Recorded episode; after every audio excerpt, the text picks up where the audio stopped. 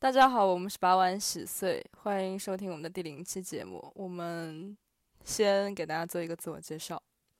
我们是三个在巴黎留学的学生，然后我叫潘福利，我现在在巴黎学习法国文学。我叫平克，我在学电影。好，我是高谭，我在巴黎学的专业是心理学。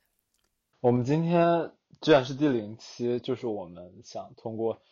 呃播客这个渠道去表达一下我们自己，然后我们决定做一期比较原。播客的播客就是我们想谈一下关于表达欲这个事情，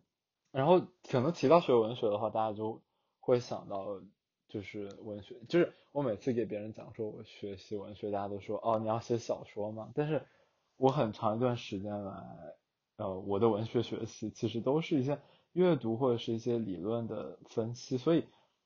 我是一个有表达欲的人嘛，我经常会问自己，然后我到现在可能到今年。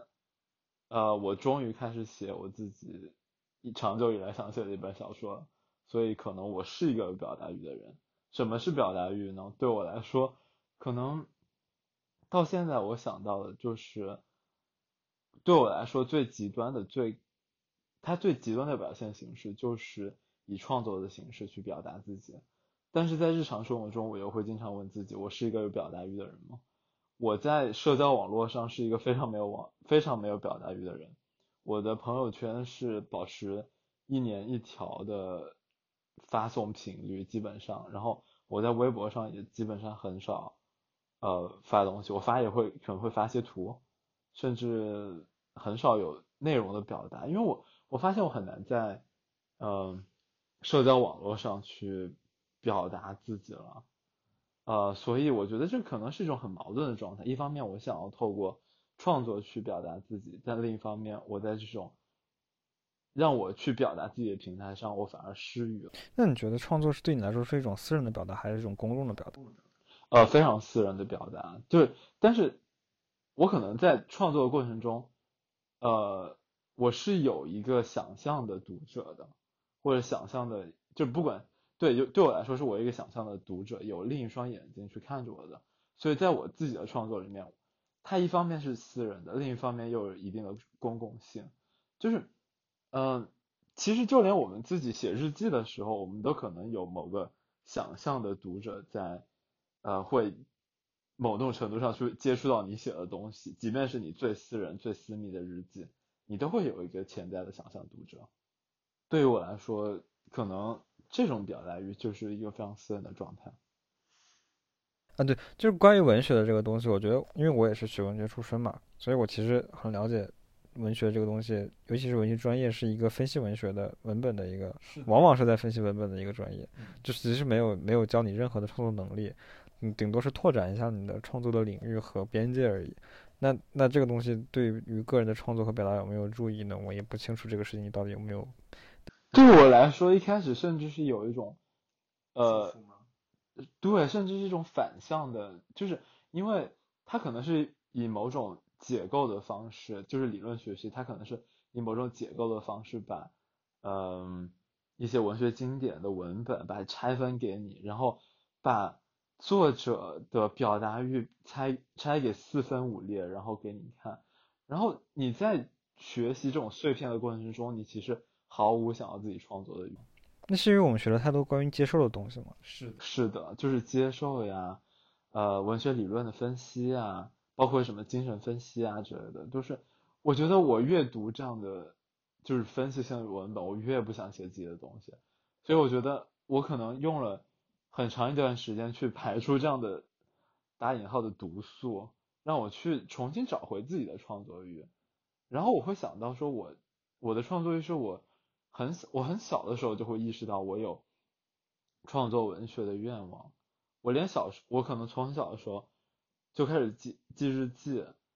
然后记日记的时候，我就会想到说它会有某种公共性，所以我在记日记的时候会故意的去进行的一些创作，甚即使日记是基于自己的日常生活，就是每一天经历了什么，呃，所以对我来说。这种和我自己的生命的本质连接，对我来说才是一种呃表达欲。嗯，我自己会觉得，因为我是学电影的嘛，那其实我虽然我也是经受过相对相对来讲的中文系的训练，就是去学会分析文本，就像很多电影分析本质上也是一种对文本的分析而已，它只是把语言去，呃，变成了镜头和声音的组合。那那我觉得这方面来讲，我跟你有一很多很大一部分是共鸣的，就是你学电影的人去学习电影的。理论和分析，学习电影史、电影美学，并不一定能注意你电影的创作嘛。那这个大家其实都知道，很多影评人他们在拍的电影都很难看，就是，就大家都知道。那那那，我觉得我学电影是是有意义的嘛？其实我一直以来都会对这个问题有质疑，就是学电影这个事情是不是有注意我的表达欲，还是在削减我的表达欲的？是啊，我觉得真的是对于我们这种。你去研究创作这件事情，可能本身就显得有一些矛盾。对，然后，然后我觉得另一方面就是，一方面我们觉得我们要强调，我们要要生活，要经历，然后才能去创作，才能去复现你生活中经历的一部分，把你自己有价值的故事讲出来。就是就像很多人经常讲的那个 cliché，就是每个人都有故事要讲，你说出你的故事，就鲁豫有约。然后，就是就是，但对我来说，其实表达欲这个东西。更重要的还是，就像你说的那个，你是对自己而言的，还是对他人而言的？表达欲的对象决定了我这个东西，其其实也并并不一定是表达欲的对象，而是表达的对象决定了我这个东西是不是有表达欲的。那对你对你自己而言，存在着这样的表达欲吗？我觉得我对我自己而言，并不一定是一种表达欲，是一种质疑的欲望。我不确定这是不是一种表达欲，就我时我时常质疑自己的观点，然后然后我觉得。我是在一个不断的自反和自省的这个循环里面去往前走的，但这个东西对于我来说是不是一种表达欲呢？我觉得我不确定这件事情。我觉得只有当我想要发送给公众这个平台的时候，或者是某一个人的时候，我才可能是有表达欲。就是像你说的社交平台这个东西，我其实自己也经常发社交平台，就我自己的微博和朋友圈发的这几年来说比较少了，但我以前是发很多的。我当然会有一个表达欲的东西，我觉得有些话我要说，有些话我要讲，就是不只是对于我私人的创作的内容，我觉得有很多社会议题和我觉得需要被讲出来的东西，就像发声一样，然后这个东西也是表达欲的一部分。然后，然后我觉得创作欲和表达欲这个东西对我来说的区分就是，创作欲完有可能完完全全是一个基于私人的体验的，或者是它的对象也是一个单一对象的东西，但我对我来说，表达欲是一个。呃，对公的东西，就是它，它是一个。如果你说我是一个学社会学和人类学的人，然后我说的内容只不过是关于，嗯，医疗体制改革的研究，嗯，然后我把它公之于众，我把它说出来，就是作为公知。虽然公知现在已经不是什么好词，但是作为公共知识分子去说出来一个东西，对我来说这也是表达欲很重要的一部分。然后另外一方面就是，我觉得表达的内容并不一定，呃，界定表达欲本身。因为有一些人，他也可以表达什么子午侠士和五岳散人的内容，就是 就是就表达一些表达一些那个非常偏激的观点，或者是不是那么友善的观点。我觉得这也是表达欲的一部分。嗯嗯，是的，就是我觉得我越看这一部分人的表达欲，我越丧失自己的表达欲。我觉得，尤其是可能大家。能感觉到，至少简体中文网络吧，最近几年的这种发展态势，我对我来说真是一个让我越来越丧失表达欲的一种发展。但对于很多人来说，比如对于一些，你可以说某一些男性对于表达他们对于女性的欲望的表达欲的时候，他们可能更强烈，或者是更肆无忌惮。那我们的表达欲之间有互相挤压吗？这个我不确定，我就是存疑而已。那对于你来说，表达欲是什么？高谈，你的表达欲是什么？啊，我刚刚他们两个聊天的过程中，我是插不上话的。没什么插不上？我是插不上话的，因为我没有办法把自己带入你们的那个角度。因为他们两位呢，一个是学习文学并且创作文学，一个是学习电影并且创作电影。呃，虽然我个人也在创作话剧相关的内容，但其实我从来都没有学习过，就可以说是我没有经过那种学院上面的对于创作的培训。我学习的科目一直相对来说是比较哦，对，包括我现在学的就是心理学，然后我之前也学习过几年法律，可以说这些东西呢是跟创作是毫无关联的，所以我很难把自己带入到他们那个观点里面。其实对我来说，这个表达欲这个东西，它是一个挺纯粹的东西。就我刚刚有听他们说到，呃，他们的表达欲或许会因为某一些东西被消解，是吧？被挤压。被挤压，或者说包括刚刚说到，呃，你对于你学习是如何创作，你研究创作、分析创作，会对自己的这个表达欲，嗯，产生一定的影响。就让你越来越没有表达欲。其实我觉得表达欲这个东西，它既然是某一种欲望，欲望这个东西呢，它就是一个原非常原初的一个状态。大我我理解的，我理解你们说的意思是，这个欲望它产生了，但是很快被一些外力给挤压下去了。就是它是有的，只是它被别的东西压抑起来了，是这样。所以我觉得表达欲，它一旦一旦有了，一旦一旦你是一个表达欲很强的人，他会一直强下去的。其实我觉得表达欲这个东西跟他的跟一个人他对自我的认知有很大的关系。一个人开始表达，他其实是开始认识自己，或者说一个人开始认识自己，他就会产生表达欲。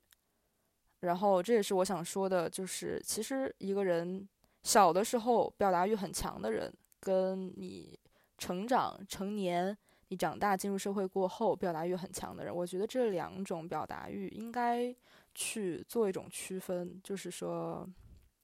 表达欲其实有一个成长的过程，他从小的时候完全出于一种对呃认识自我的需要，他的诉求是获得外界的共鸣，或者说获得外界的肯定，然后这样帮助他去认识一个自我，在这个表达欲发展到一定阶段呢。又会突然觉得这样是徒劳的，或者说这样是一种很虚空、很理想化的那么一种东西。然后再到后来，他其实是会经过一种被压抑，然后成长，然后焕然一新，变成一种全新的表达欲。然后在这样的时候，也就是说，我们现在我当下呃，在一个我已经成长到比较成熟的一个阶段，再说这个表达欲，其实我觉得他现在就是说，我觉得什么东西重要。我觉得什么东西对我而言，在我已经有我的价值观之后，我会认清什么事情对我而言是重要的，然后什么东西我认为是这样，但是这个世界上面，就是怎么说，有我不满意的地方，或者说是有我感到嗯还不够的地方，那我就会去表达，我想要去把我认为重要的，然后我认为空缺的这一块，我想把它表达出来，它已经完全不是我完呃。为个人的怎么说，就是个人想要去寻求一个自我认知的完完整这样的一种，已经不是出于这样一种目的了。所以这就是我觉得表达欲它自我成长的这么一个过程。对我来说，可能还正好有点相反，就是对我来说，我现在的我能感受到的强烈的表达欲，它可能是。呃，一种自我认知的一种体现。我在写作的过程，对我来说也是一个很明显的一个在透过文字、透过写作这个过程去认识自己的过程。而且我现在，呃，一定程度上渴望去把这种自我的认知的过程，透过这种表达欲去展现给我可能的读者或者可能去认识我的人。就是对我来说，我的表达欲可能。我可能一定程度上丧失了那种去针砭时弊或者去对那种公共事件去呃探讨的欲望。我更想表达的是，我更想去表达我这个人是什么样的。我很渴望去，我感觉到很强的渴望去呃透过文字去把我这个人呈现给呃呈现给一个我没有办法控制的一个。对象一个公众，对我来说，这是我这是我的表达欲，就是我很想把自己呃拆分，或者是一定程度上的精神裸奔，就很想。对，那其实对我来说，我一直有一个疑惑，就是我自己的我的故事是有价值的吗？就是我一直以来都会有一个这样的疑问。我不我不否认我的故事是有价值的，一方面我也不敢承认我的故事一定有价值，并且值得被表达，值得被大家看到。我相信表达是有力量的，我也相信表达是肯定是有重要的，而且我们都有责任去表达，无论是对公共议题，还是对我们自己私人的某一个问题的我们自己私人的剖析。这但但我我总是觉得，你对公众的表达。就是如果你对公众的事件，你对某一个具体的社会事件，还是你对某一个群体的看法，你有自己的见解和意见，你有自己的足够的了解，那你对这个事情的表达和解析和分分析，能够促进某一种方法论，或者是某一个促进某一种改变的话，那它绝对是有价值的，对吧？但对于自我来讲的话，你要以什么样的方法确定你自己的故事是有价值的？一方面你要找同类的人，就是你跟你自己有共鸣的人。然后你你把自己的这个这部分的自我剖析给社会，然后这个社会反馈给一个相相同的群体，然后你有你自我的表达，但这个就落入了一种类似于身份政治的窠臼嘛，就是就是，比如说我作为一个同性恋，就是就是同性恋这个事情，其实就往往大家都会讲说你要讲你足够的故事，然后它其实是基于身份去分类你的故事的。就我在比如说我我之前去参加一些酷儿电影节。那对我来说，最最明显的感知就是，我们都在基于这个巨大的身份之下，去尝试创作和评论和改和和解释这些电影。那那这些东西，你每一个人讲述你自己的故事，然后你自己的故事是一个库尔的故事，你就是很内部是吗？像回音壁一样。对，你这是一个身份，你这个身份就只是为了社会的进步而有价值吗？还是说你只在社会库尔内部是有价值的？我真的很难讲哎，因为对于我来说，可能情况基本上很不一样。因为对我来说的话，我可能在我写自己的东西的时候，并没有把自己界定一个某一个具体的身份，让我去写某一种具体的内容，而是我很想把，就是我从小到现在自己经历的或者是身边见到的东西去表达出来。然后我没有想象一个具体的受众，我甚至会觉得。它一定程度上让我感到很刺激，就是让我想到我所写的东西会超过我的控制能力。我有一个问题，第一个问题是，这可能会有点尖锐。如果是你觉得表达欲和暴露欲是一种同样的东西吗？表达欲和暴露欲，就，我觉得我可能一定程度上有这种精神录音癖。录音癖？对不起。呃，对，可能我一定程度上有这种。精神录音癖，但是我觉得他是有选择的，就是我会去暴露哪一部分我的自己的个人精神，或者我的存在，就是我的这种个体作为作为 作为个体存在的哪一部分，我想透过表达去展现给我以外的另一个世界，啊，这个我是有选择的，就是我不是一个事无巨细的把自己完全暴露的。我觉得表达欲在表达的过程中，表达就已经是一个透过语言，或者是透过呃不同的方式吧。但是我觉得某种程度上都是某种语言，你再去把你自己再塑造、再塑造的一个过程，所以它不是一种直接的暴露，而是在这个过程中它是有一种创造或者是创作在里面的。你的你的表达欲里面会包含你对你自己自己生活的的。呈现吗？我其实是尽量避免的，这是我尽量避免，我尽量避免。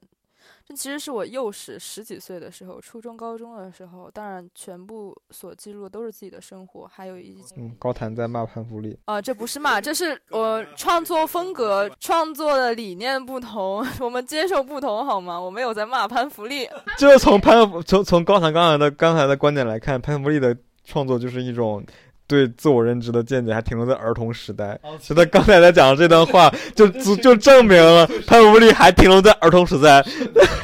对自己生活的呈现，对于一些比较情绪化内容的呈现，都是我十多岁的时候写作的主要的内容。因为那个时候呢，你确实是你的生活就是那些，那些对对你来说就是最重要的。然后，但是我长大以后，我现在就是尽量去避免，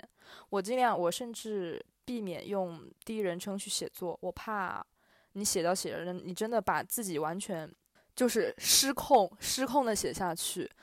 对我跟潘福利的这个写作真的是完全反着的。我非常的害怕失控，我非常怕自己写写作内容过于私密，然后过于的情绪化，过于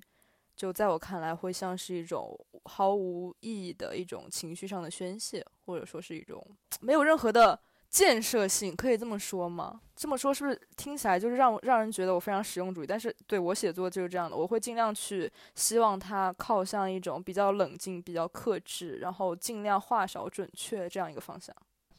那我有一个问题，对高谈来讲，你的创、你的表达欲的动机到底是来自于对公众的关照、对社会的观察，以及对整个事件、整个世界的呃反思，还是一个冷静克制的姿态？姿态当然不会是我的动机，是吧？谁的谁的动机会是这种姿态？但是但是你你你能够完全确定自己的创作或者你自己的表达欲是完完全全来自于对公众的？其实我的表达欲它来源，你不能说它是对公众或者是对怎么样。我觉得对于我而言的话，是一种对人的非常内在的这样的一种观察，它可能包含你刚刚所说的对于。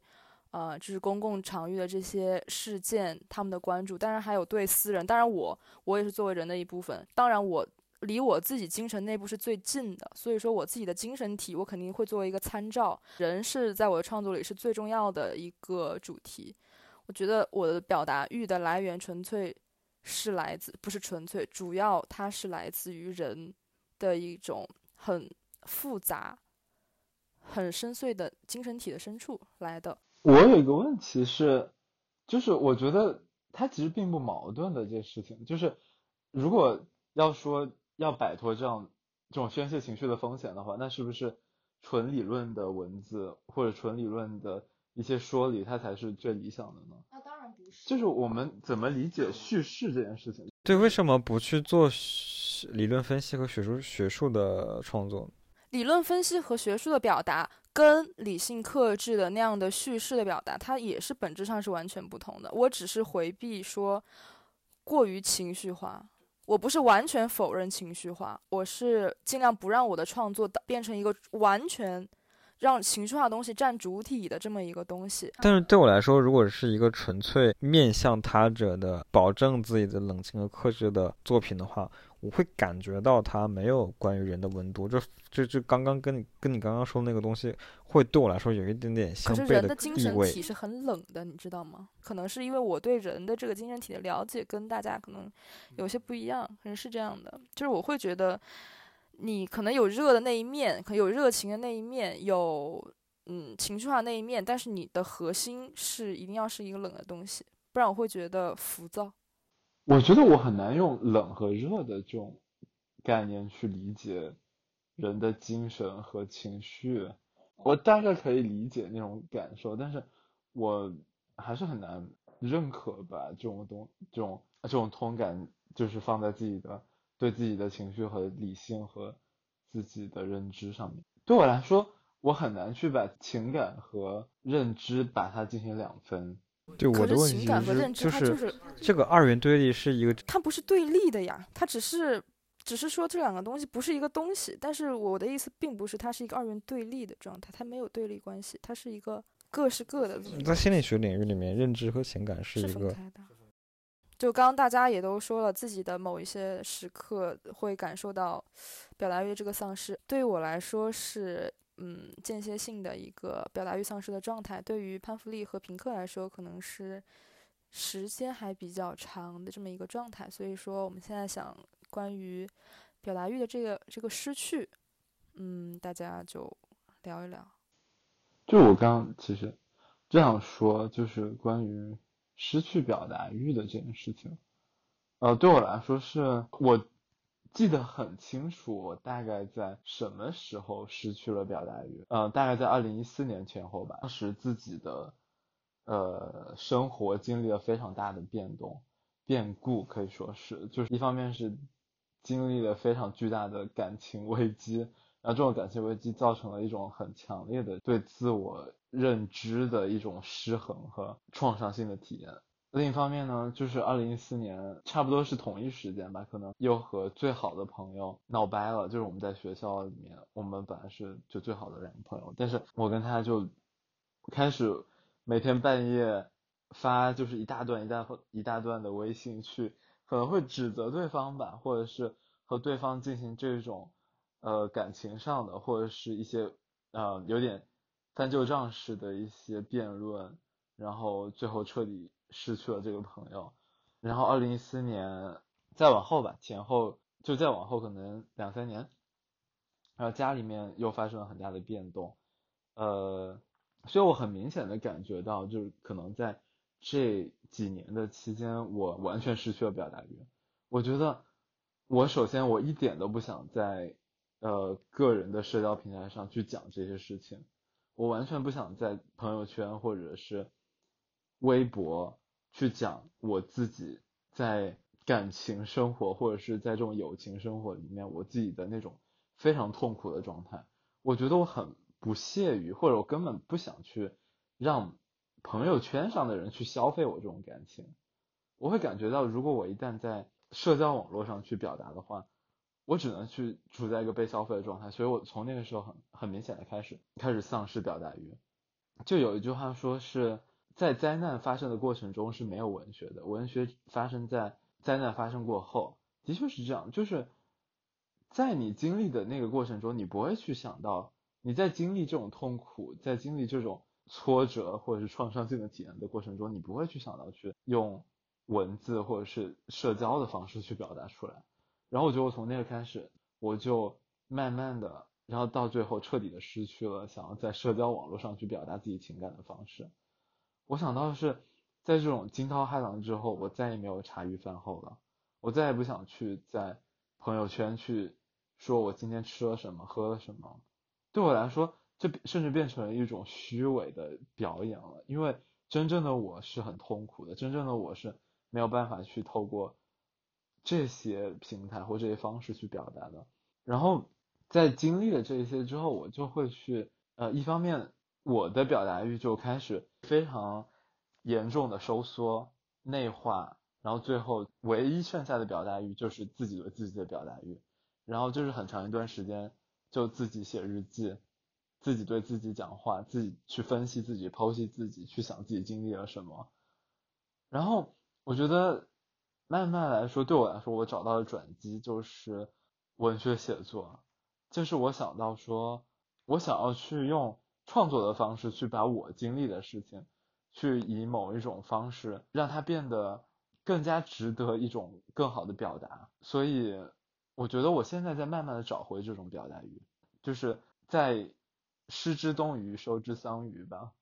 我现在的状态就是这样。真的是一个很喜欢抛开自己的情绪的人。我其实会有一个跟帕姆利特别相反的状态，就是如果我在本人情绪经历上经历了一些人生经历上不开心的事情，嗯，整个人状态进入一个比较低落的状态的时候，我反而会比较经常的表达。就是就是我我我我常我常常说的是是，就只有现充是每天不发微博的，真的是没有事情干的人，每天都在宣泄情绪的人才每天在发朋友圈。就是你又闲又又又空虚丧。对，又空虚又难过又低落的时候，其实才是某种意义上你那种碎片化的表达的巅峰的状态。然后，然后我在很很多这样的情绪下面的时候，我会每天可能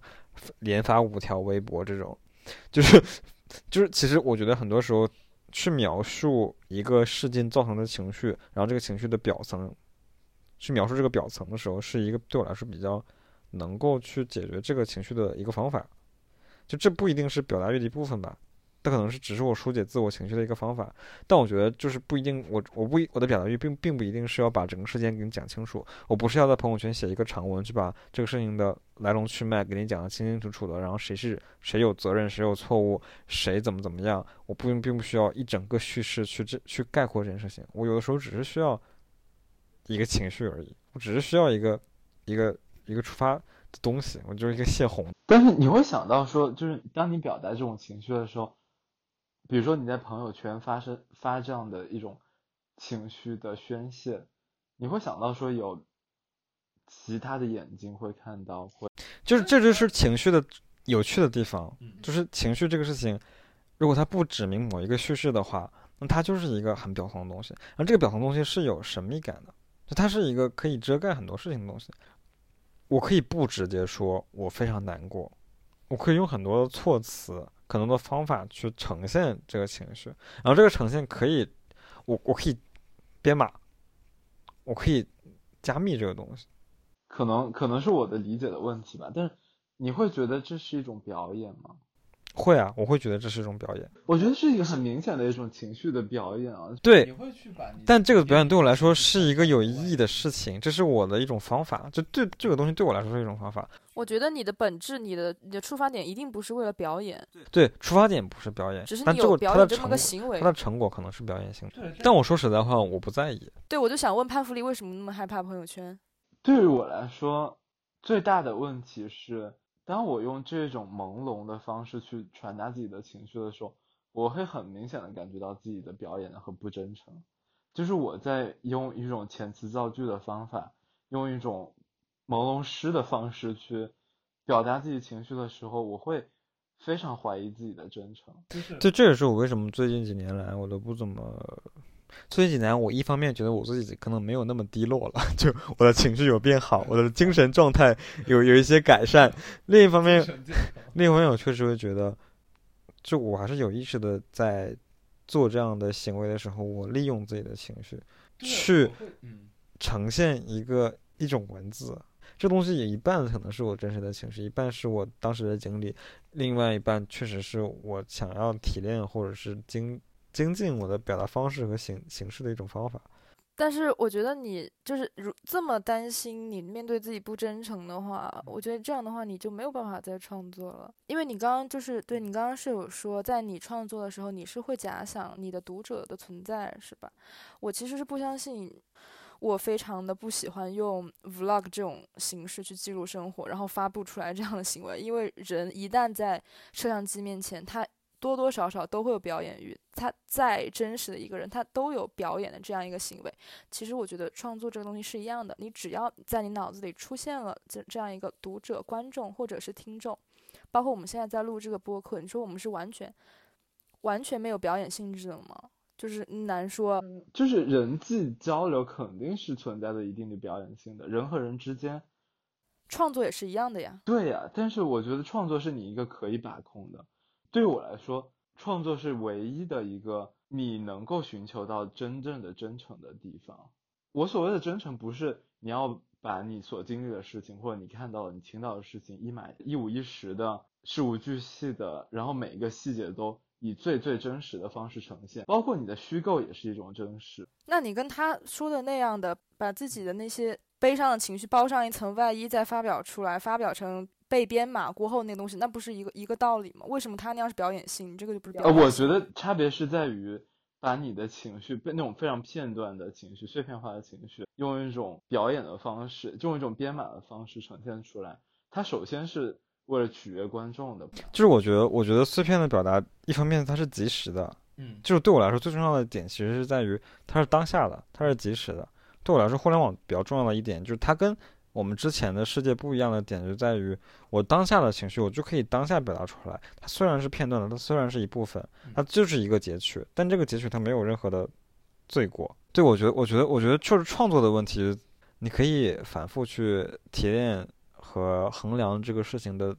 对错与否，它的是非，它的是不是真诚，你可以有自己的尺度和自己的把握，这是一个很后面的一系列的过程。但对我来说，当下的这一部分，它虽然有点浑浊，但是对我来说可能是更有价值的，因为我可能会在很多时候，很多时时间之后，我回看这个这个东西，嗯，它会把我那部分的切片提起来。那那对我来说，这可能是更重要的一个体验。那我觉得，我觉得潘福利刚才讲的就是去谴责社交网络上的短平快，而否定社交网络上发表碎片化的内容所代表的表达欲这个情绪这一部分的切片来说，对我来说，这个逻辑并不一定完完全全的可以覆盖到这这一部分的内容。就是我想说，就是我们有的时候的表达欲可能就是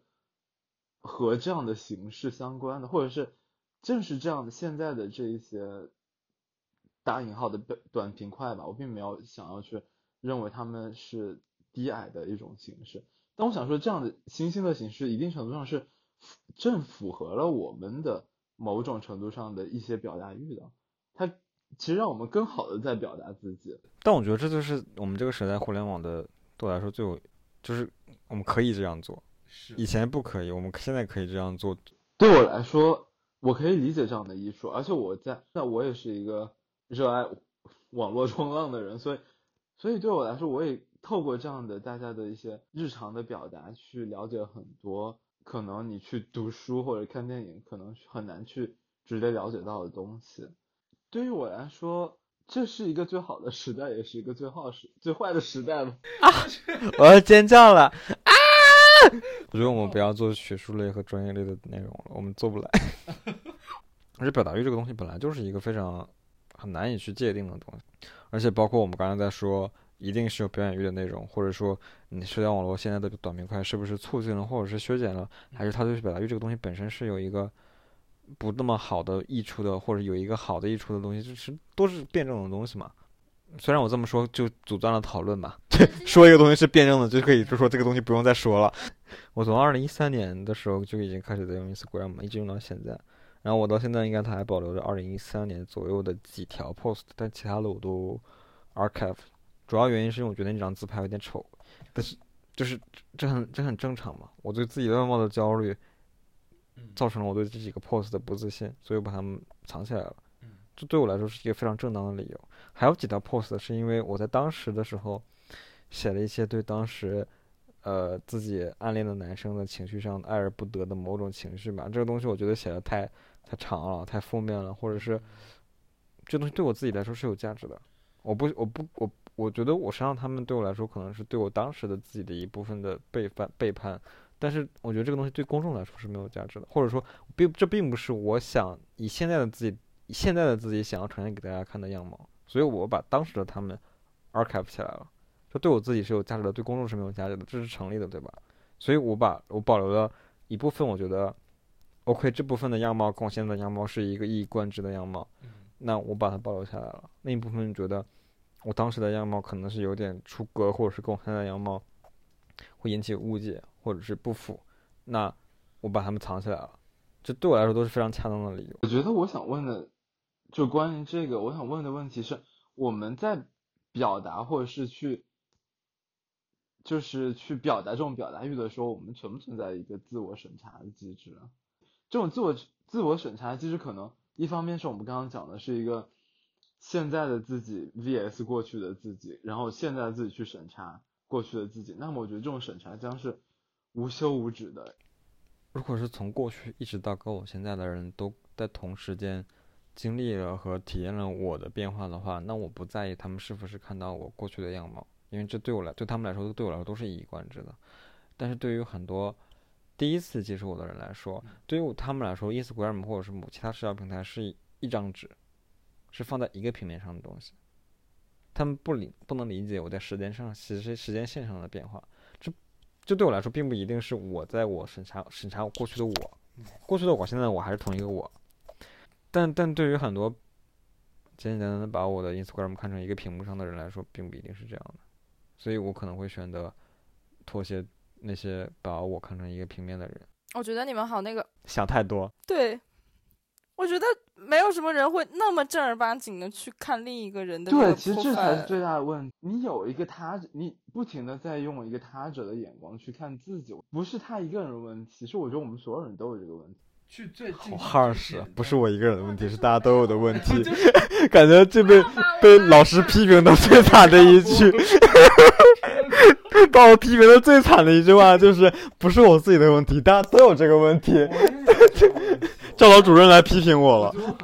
对，我觉得你们两个自我意识都很强。我觉得所谓的打引号的做自己吧，就是一个啊。我们这个时代的一个主题。对，我现在就是想做别人，我不想做自己。我觉得我可以做任何人，我为什么非要做自己？我觉得对大家对于自我的执拗都过于强了，强到有的时候。但是怎么可能去把自己完全的去把它？我觉得自我意识强，就是或者说时刻自我反省，它并不你有自我意识，正是因为你你对他者的存在有强烈的意识，你才会。反关照到自己的存在上面，你知道他者是和你完全不一样的人，你才会你还会想说我是什么样的人，然后你才会去想，去理解和你同样的每一个都完全彻底不一样的个体。我不会用我自己的意识强加在另一个个体身上，我会说他是这么想的。你说把自己作为方法是吧？我完全不敢去这么做，我完全。不斗敢这么做，我完全不允许自己做这种事情。我会把一个他者视为一个永恒的他者，他是一个我永远不可能去进入，或者是永远不可能百分之百的去掌握的一个他者。我啊，我懂了，我懂了你说的那个意思了。可能我我一开始并不是想要说到这样的一个高度上，我只是觉得自我意识过剩其实是一种执念。我想说的是一种执念。对你说的那个观点，我我的想法其实是没有一种人是完全自我，也没有一种人是完全他者的。这两种来说，可能对于你们心理学心理学来讲，都是一种病态的状态。就是如果是一个完全自我，或者或者是一个完全利他的人，但大多数人都是在这一个中间的人。你你你你多少多大程度上的把自己作为一个尺度去衡量他人，或者你多少多大的多大程度上，你把他人的对你的看法去约束自己，那其实都是一个尺度的问题。那多少多大的尺度去影响你的表达，或者多大尺度去真正的去改变你自己？是，我觉得可能这两方面吧，一方面是那种彻底的他者的，所谓是利他主义的话，我觉得可能。这种我们可能只能在那种宗教传说上面可能去找那种圣人。回到说一种彻底的自我，我觉得它可能是一种很儿童的心理，就是可能是一种我和这个就是还没有意识到外部世界是外部世界，可能把外部世界视为一种自我的延伸。然后我觉得这种状态是是一种比较危险的状态，或者是一种。呃，不太成熟的状态，但是呃，从我的观点来看，可能很多成年人他们虽然年龄已经成年了，但是 都还是巨婴。对他们可能一定程度上心理上可能还是没有把自我和外部世界真正的分开。你你说的那个就是弗洛伊德讲的一个儿童的某种时期，然后在这个时期如果发育出现了问题，以后就会有精神病。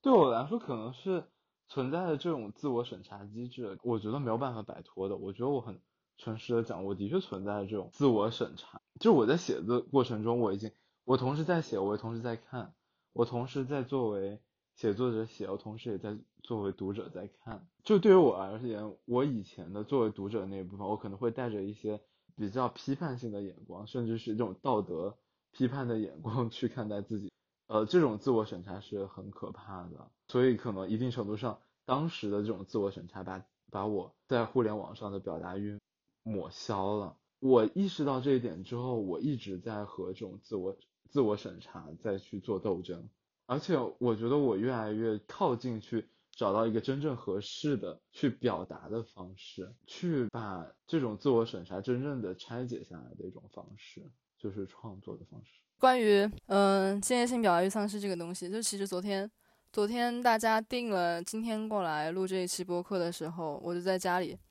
我在家里想我今天要过来说什么。后来我发现我一个字都说不出来，我不想说，我已经丧失任何的表达欲了。就是最近非常明显的感觉到自己处在这样一个间歇性的表达欲丧失的状态里面。等一下，什么是间歇性表达性丧失？就是。只是一一一小段一小段的时间，你可你不是长期的。我发现呢，就是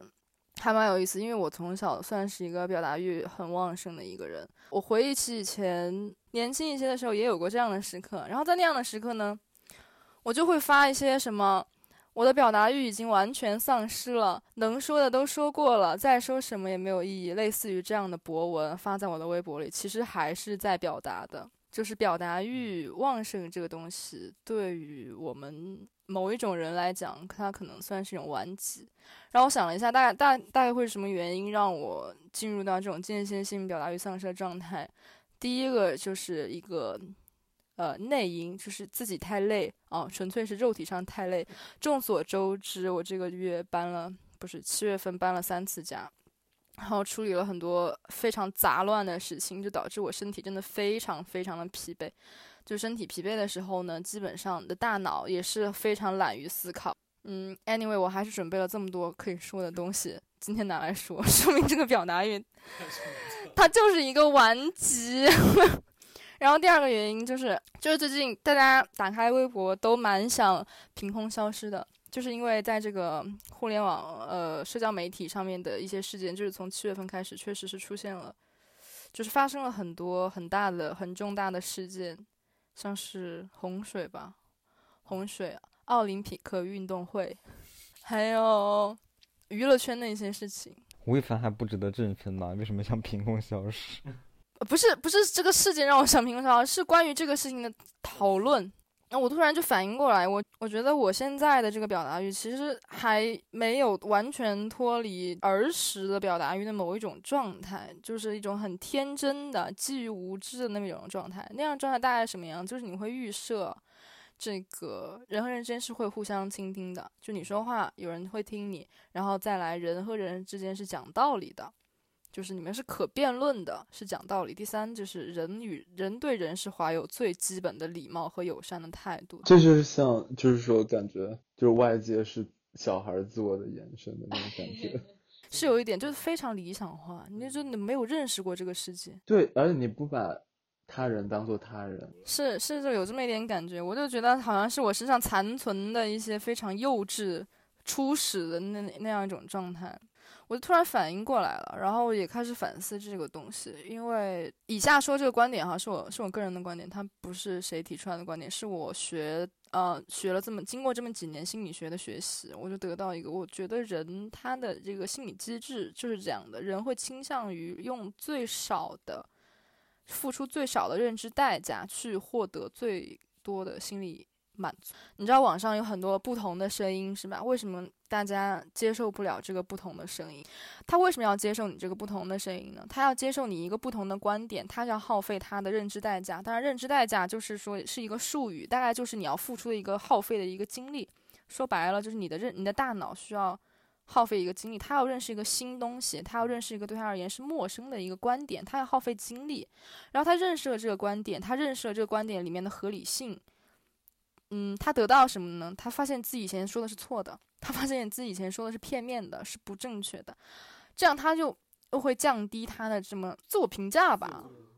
他就是吃力不讨好的一个状态。他其实他不符合人的一一个心理的内在机制。你不听人说，你盲目的。坚持自己的观点，他是他是最最省时省力的，因为你不用接受任何的新的观点，你不用去思考，你不用去艰涩的去认识那些对你而言很陌生的东西，你只需要在自己的一个观点上的舒适圈里面，你不仅不用付出任何的认知代价，你还可以一直维持在，嗯，我说的很对，我说的特别有道理，然后这样很高的一个自我评价里面，你会得到这样的快感。但是我说这些也并不是想要说。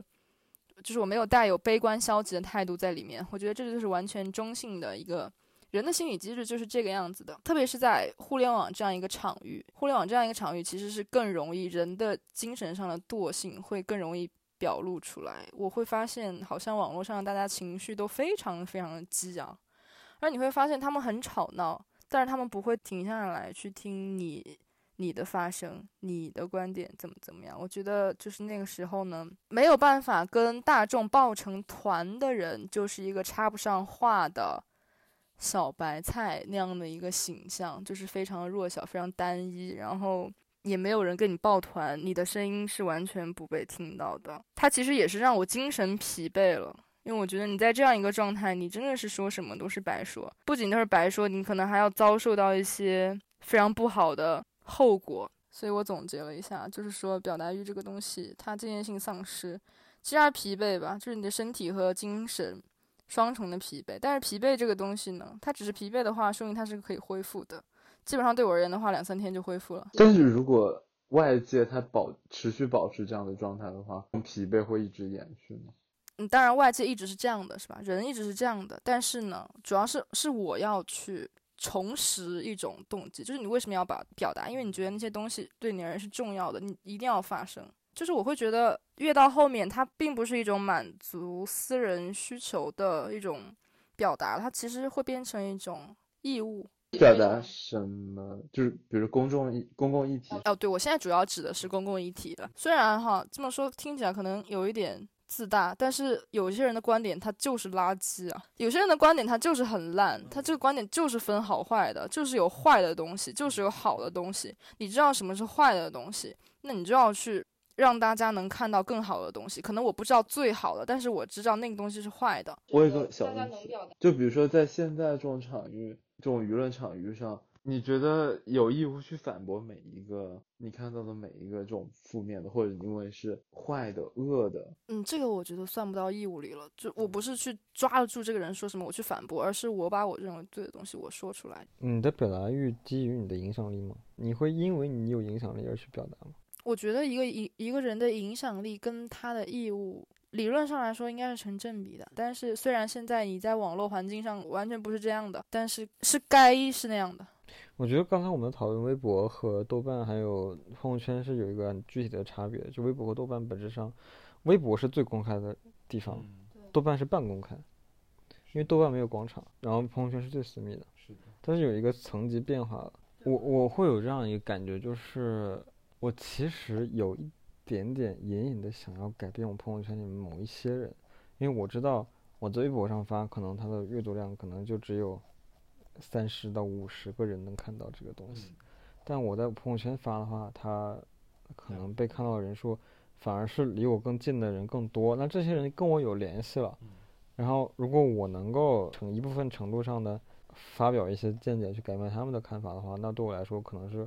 某种意义上可能更有意义，就尤其是改善我私欲的这个风气吧，我加引号的风气啊。你觉得你会被别人改善吗？我会，就是我有我有很多朋友，其实在跟我会呈现出非常不一样的见解。我有很多比我还更左的朋友，然后他们的发表的一些看法，其实都非常的，其实某种意义上，我们我们其实以前还在经常在朋友圈吵架之类之类的，但。再过个整个几个月一两年之后，其实会对他的想法会有一些重新的改变，因为朋友圈里面的人是你的朋友嘛，是你尊重这些人的看法的。但是，但你尊重这些人的看法了，那其实来说，你可能对你来讲，朋友圈也是一个在私域里面互相改变的一个辩论场。当然，对公对微博来说，对公众发声，但我我我自己的感觉是，如果我的影响力不够的话，我在微博上的发声可能远不及我去改变我自己私域的朋友的这个对我的自己的影响大。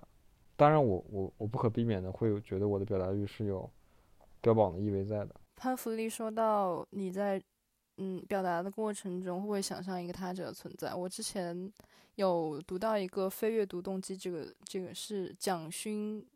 给一本书写的一个序。他说他举了个例子，就是当时法国的一位艺术家叫张日内，就是说人类他。当年因为偷窃什么的被抓进了牢房，他就每天写日记。被人发现了以后呢，就被撕掉，撕成很碎很碎的纸。他也不去管那些纸，他照样写，然后写被撕，写了被撕，写了被撕。就是说，这个东西，它是一个，他是在写的过程中，他是一个纯粹的把自己交付到他的写作，他只是单纯的想要去写作，在他的写作世界里，只有他和他自己。就我当时读到的时候，因为我读我第一次读到这个的时候，我觉得还小，但是现在我再回想，我觉得我至少我本人，我现在是达不到，就是他的一个非阅读动机，其实可以理解为非常非常纯粹的关于进行文学创作的一种激情。就是我在想，大家创作的时候会不会去想象自己的观众。自己的读者、自己的听众，如果有的话，他们对你创作而言的意义会是什么样的？我觉得，一旦这个西西弗斯式的这种写了被撕、写了被撕开始之后，他首先有一个观众就是他自己了，就是他在这个行为过程，他其实他已经知道他的写。他已经知道他写出来的一定会被撕。对，就是他写的东西，虽然可能不会有人从头到尾的每一个每个词每个字的读，但是可能有个这样一个想象的读者，这样一个破坏性的读者，撕掉他的这个人可能不会读，但是这个想象的读者阅读的方式就是破坏，所以他在这个过程中，他和这个读者的互动的方式就变成这样。一个西西弗斯式的，而且而且，我觉得可能也因为这样的阅读方式，让他写出了很多更禁忌的东西。就是在某一些他的写作里面，可能是有一些内容，反而就是就受这样的被破坏的阅读的动作而驱使出来。某种意义上吧，我不能完完全全的解读这样。我也不太，嗯，就是很难想象。然后，然后如果脱出这个语境来讲的话，我的表达欲是难以脱离对象的，尤其是。没有阅读对象的话，我的表达欲可能就是没有什么表达欲。我觉得他那个场景，他翻译过来就是说，你创作一个东西，但是你知道它绝对不会有人看，你还会不会再去创作它？我有一个问题，就是你写日记的动力是什么呢？我觉得那更像一种习惯了。写日记这个东西是帮我帮我整理头脑中的信息。你们两个都写日记吗？我不写了。如果写日记对你们来说是阅后积分，自己对自己的阅后积分的话，你们能接能接受这个事情吗？不能接受，不能接受。我觉得它必须要有一个实体的方式被保存下来，然后而且是必须是可查阅的。那这个日记对你来说，谁说对你们的阅读对象是未来的自己吗？我以前曾经会在写比较小的时候吧，比较不成熟的时候，会写说未来的我啊，如果你看到我现在做这样的决定，可千万不要憎恨我，因为就是我会对一个未来的想象的一个自己，我需要去向我一个未来的自己去解释自己做一些做出一些某些极端的事情。你觉不觉得有时候读小说写的东西，你会读出来一些新的东西？就是哎，我都没想到我小的时候会这样写。我现在去翻二零一七年的微博，都会有这样感觉。对啊，就是说啊，这是我想，这是我写的吗？有时候是哎，还写的还挺好，怎么这么陌生？啊，就是哎呀，我现在写不到这么好了，怎么？对，就是我会有挫败感，就是我觉得哦，我以前已经可以写这么好东西，我这这几年我在干，我现在我现在灵气尽丧。我觉得灵气这东西太可怕，不要用灵气这种事情来。当然不是去判，绝对是绝对性的判定判定自己了，但我确实会有这个感觉，就是我这几年在干什么？我为什么不是线性的进步呢？开始痛苦了，痛苦的播客。哎，但是我发现我有的时候，有的时候我会有那种非常非常 emotion 的那样的时期，然后我就会一直看以前的日记。我实在不行，就是我实在是难以承受的时候，我会把我的日记打下来发给我的朋友看。我也会。哎，真的，就是其实被阅读还是有有这个需要。对，甚至你在写的那个过程中，你你可能想到说，我待会儿可能不只是我一个人写完，我就放在这儿。说不定潜意识里是有听众，呃，不是读者，但是你自己的都没有意识到对，我觉得是的，很有可能在潜意识里面存在着读，就是一旦我们开始写作，是不是这个潜意识的读者他就他就出现了。接着上一个，就是说在大家创作的时候想象出来的那些他者，他们对你们的创作而言的意义是什么？这个他者是什么角色？他怎么如何影响你去创作这个东西？就是我想象的一个他者，就是可能可以接受我的这种精神录音癖的他者吧。就是我觉得我呃，可能是我个人的性格原因，我完全没有任何的办法在现实生活中，或者是在包括在互联网吧这种作为现实生活的一种呃延伸，完全没有办法在这样的场域去真正彻底的、真诚的去表现自己。那么我其实又说回来吧，就是在创作的过程中，我就希望，不管是借着小说的这种虚构性的这种假象，还是或者是虚构性的这种形式吧，我希望我能够把把自己传递给我的这个想象的受众。我觉得这是我一种替代吧，可以替代我就是不使用社交软件的所以他对你来说是接受你，让你全然的感到自己被接受。对我想象中的这样的一个他，当我在写作的创作的过程中，如果有这样的一个想象的读者的话，那我觉得是这样的一个读者。你会想象恶意的读者吗？我会想象恶意的读者。你们会有想要取悦的那种感觉吗？我觉得我在发社交网络的时候，尤其想要取悦。所以你就不发了，难受吗？我 我很不喜欢想要取悦这件事情，但是我也觉得我有很多时候不可避免的想要取悦，所以呃我在呃创作的时候，我可能可能本质上一定程度上不可避免的想要取悦，但是我真的很努力的去避免这一点，而且把最真诚、最最痛苦的东西都尽量最直接的讲述出来吧。好，你不要再说，我觉得你再说，你要把自己又供出去，把自己又剖开了。哎，你真的每次发言，你都会都会就是讲到就讲到流泪的那种感觉。PK，就是我和我男朋友，呃，我们两个人经常，我经常，我基基本上我写完的东西，我第一时间都会给他看。然后我知道他对我身上有一些点很讨厌，就是他对我的创作，他对我整个人，可能某种意义上来说，他看得更清楚，或者是他觉得他其实反而更能瞄准到我身上的弱点吧。那我其实有的时候就会想说，我就避掉他不喜欢我的那些点，嗯但这些点可能对其他人来说并不是对啊，或者是是你其实很真实的自己的一部分。但但是我还是第一时间会发给他，我还是最信任他的观观点。嗯然后我也觉得，OK，他说的是对的，他确实能一下子击中我的那个点。有些东西我能改，有些东西我改不了。但我觉得这样其实有点太同温层了。嗯，哎，我才意识到这个问题，就我其实好像不是很在意公众性的问题。但是好像又很在意，比如说打豆瓣打一分两分。如果是一个数字的呈现的话，我会有点在意。因为太直观了，是吗？就是豆瓣相当于把我进工厂压成罐头了，然后那个罐头上标志了一个标价。就是如果我非要进到这个体系里面了，那我那我会在意影能够影响我这个产品怎么去推广和营销的这个。我其实我我想象出来的我的读者，我我觉得更像是我的超我。弗洛伊德去死吧！我要我要走了。骂我，那就更像是自己一直